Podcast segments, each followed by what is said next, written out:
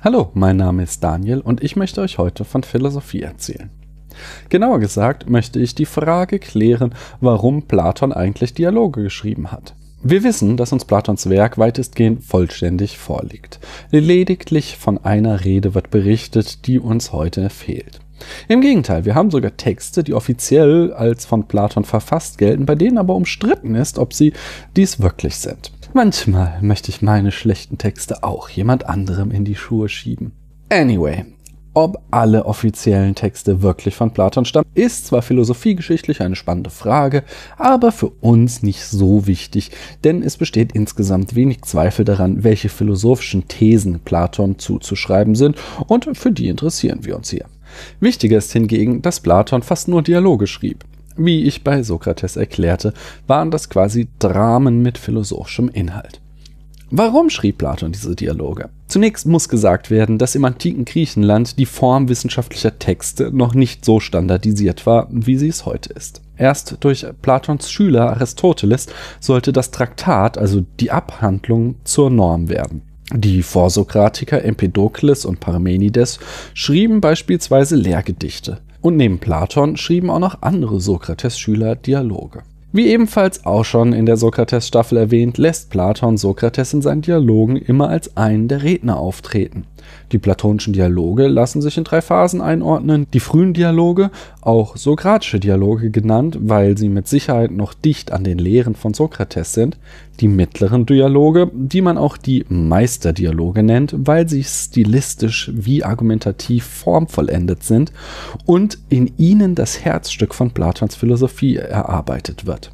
Und schließlich gibt es noch die späten Dialoge, die insgesamt nicht mehr so geil sind, aber durchaus interessant, weil Platon dort unter anderem damit beginnt, sich selbst zu kritisieren. Aber warum entschied sich Platon jetzt für die Form des Dialogs? Einerseits war natürlich Sokrates Einfluss dafür verantwortlich. Wir hatten ja bereits erwähnt, dass Sokrates nie etwas aufgeschrieben hat und dass für ihn Philosophie mehr eine Praxis als eine Lehre war. Diesen Geist wollte Platon wohl einfangen in seinen Dialogen. Andererseits fällt auf, dass Platon selbst in seinen Texten nie auftritt und kaum einmal erwähnt wird. Das gibt ihm den Vorteil, dass er sich von den in den Dialogen geäußerten Thesen ein Stück weit distanzieren kann. Das führt uns zu einem weiteren wesentlichen Grund für die Dialoge. Platon hat eine berühmte Schriftkritik geschrieben. Ja, genau, er hat aufgeschrieben, dass und warum Schrift doof ist. Platons Schriftkritik ist sehr spannend und auch mit ihr werden wir uns in einer eigenen Folge eingehend beschäftigen. Diesbezüglich möchte ich euch noch einmal an Alfred Whiteheads Zitat erinnern. Die sicherste allgemeine Charakterisierung der philosophischen Tradition Europas lautet, dass sie aus einer Reihe von Fußnoten zu Platon besteht. Und wirklich, in Platons Schriftkritik finden sich viele Argumente, die auch heute noch in der Technikkritik angeführt werden. Aber auch wenn diese Schriftkritik sehr einflussreich war, ist doch zugleich auffällig, dass es ein krasser Widerspruch ist, die Schrift zu benutzen, um zu lehren, dass Schrift doof ist. Dieser Widerspruch im Werk eines der größten Philosophen aller Zeiten ist natürlich nicht unbemerkt geblieben. Einerseits explizit zu sagen, wer Philosophie aufschreibt, ist doof und andererseits genau das zu machen.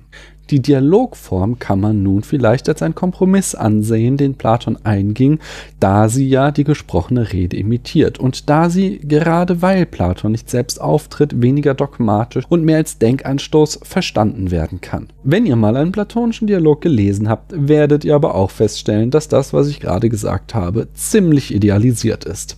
Denn in fast allen Dialogen ist Sokrates der Superstar und was er sagt, ist ganz klar Platons Position. Aber der Platon-Experte Michael Bort macht zum Beispiel darauf aufmerksam, dass Platon Sokrates im Dialog Lysis am Ende eingestehen lässt, in der Argumentation Fehler gemacht zu haben. Aber er habe jetzt keinen Bock, die zu korrigieren, da ihm das zu anstrengend sei. Das kann man als ganz klaren Aufruf an die Leserinnen verstehen, sich gefälligst selbst auf die Suche nach diesen Fehlern zu machen. Ich möchte auch nicht unerwähnt lassen, dass es in der Platon-Forschung die These von der ungeschriebenen Lehre gibt. Dass also die Schriftkritik einer von mehreren Hinweisen ist, dass es außer den Texten noch eine Lehre Platons gab, die er nur mündlich mit den Schülern in seiner Akademie durchquatschte.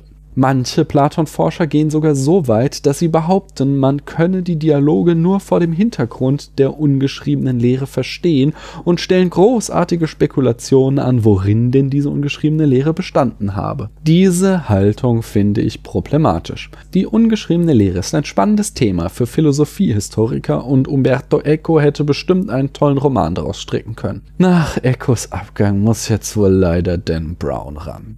Aber die ungeschriebene Lehre Eignet sich nicht für Philosophie, wie ich sie verstehe. Für mich ist Philosophie eine große Debatte, die sich über Raum und Zeit erstreckt. Platons Beitrag zu dieser Debatte waren, ob er das wollte oder nicht, seine Dialoge. Und das war ein ganz großartiger Beitrag, an dem sich Hunderte, wenn nicht Tausende andere Philosophen abgearbeitet haben.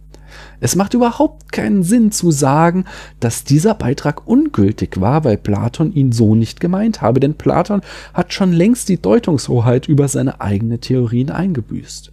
Daher lasst uns bei den kommenden Folgen weniger fragen, was Platon wirklich meinte, als vielmehr, wie wir seine Worte verstehen können, damit sie für uns heute einen spannenden Beitrag zur philosophischen Debatte darstellen. Bevor wir aber richtig in Platons Philosophie eintauchen, möchte ich euch in der nächsten Folge noch einmal vorstellen, welche Philosophen den größten Einfluss auf Platon hatten. Vielen Dank, dass ihr euch die Zeit für mich genommen habt und schaltet auch das nächste Mal wieder ein, wenn ich euch von Philosophie erzähle.